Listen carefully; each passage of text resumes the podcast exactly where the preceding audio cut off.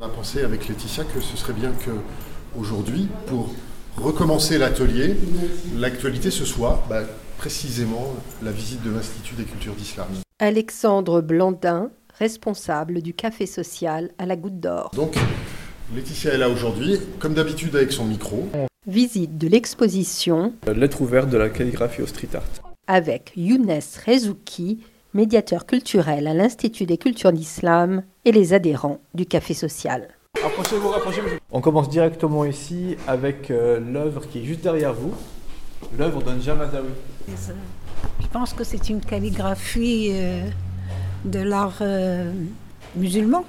Comme je ne sais pas trop bien lire l'arabe, euh, Est-ce que vous pouvez juste me décrire ce que vous voyez pour faire très simple Ce que je vois de l'écriture arabe. Est-ce que vous voyez des mots Des- on voit des mots, mais pas attachés. On ne comprend pas. Il y a des mots. Voilà. On pense qu'il y a des mots mais on ne comprend pas. on peut pas lire les phrases.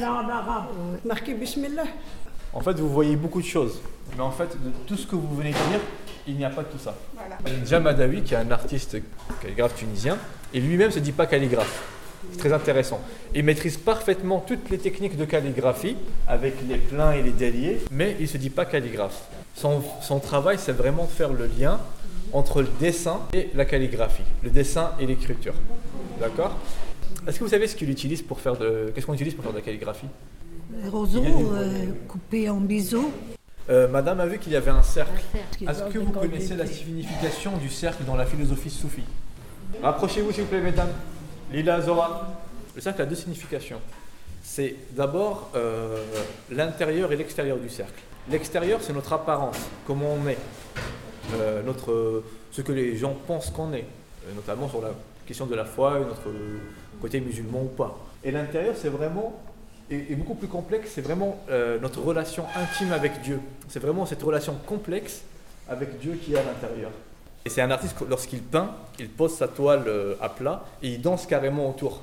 Il fait vraiment le, le- le lien entre la, même la danse et, le, et le- la chorégraphie, un- il se dit même chorégraphe des lettres et euh, la calligraphie. Qu'est-ce que ça vous procure comme, comme émotion On dirait un jeune homme qui a fait ce travail. Il faut être concentré et avoir sa lucidité. Ça vous plaît l'idée de découvrir Oui, comme ça une bien exposition sûr. C'est magnifique. Bah, c'est une découverte pour moi. euh, voilà, je, je trouve, je trouve que c'est admirable. hein. Le fait qu'il y ait une interprétation, là, je ne vois pas d'où on peut tirer une interprétation, euh, mais du point de vue travail esthétique, c'est pas mal. C'est-à-dire pour vous, il ne peut pas y avoir d'interprétation Bah, je ne sais pas, je, je ne peux, je, ne suis- je ne peux pas être définitif, moi. Du point de vue esthétique, j'adhère, c'est bon, c'est beau et tout ça. Mais du point de vue interprétation, euh, je reste un peu euh, à me poser la question, pourquoi on interprète ça de cette manière? Quand tu disais par exemple que l'extérieur c'était ci et que l'intérieur c'était ça, à partir de quoi? À partir des propos directs de l'artiste. Ah, voilà. Vous connaissez Mahmoud Darwish? Ouais. Poète, Palestinien. palestinien. Grand poète palestinien Exactement. qui est mort il y a, il y a quelques années, Il est malheureusement. mort il n'y a pas très longtemps. Ouais, il y a trois même qu'il a vécu à Paris. Et donc en fait il s'agit tout simplement d'un poème de Mahmoud Darwish qui est, bon là j'en ai 21, qui est redessiné, retravaillé par euh, deux euh, calligraphes, euh, Hassan Massoudi et Rachid Koreishi. C'est artiste plasticien, etc. À première vue, on croit que c'est de du chinois ou du japonais. Quand on regarde le fond de tableau, il y a de l'arabe. Derrière toi, en derrière du chinois, alors que japonais plus là. Chaque œuvre en fait correspond à un poème de Mahmoud Darwish. Il y a de l'arabe, Oui. il y a des idéogrammes, il y a un mélange, il y a eu également en Ah oui, recherche, d'accord. il y a des signes berbères et des dessins. C'est une rencontre artistique et une rencontre humaine. Et l'idée justement de cette rencontre-là, ça a été de faire euh, vivre, faire euh, exister l'État palestinien, même en poésie en fait. Voilà. Ça a été vraiment le but de la rencontre. D'où le titre. euh, Une nation en exil. Approchez-vous s'il vous plaît. Qu'est-ce que c'est? Ouais, ouais, c'est exactement ça. Du coup, c'est un gribouillage.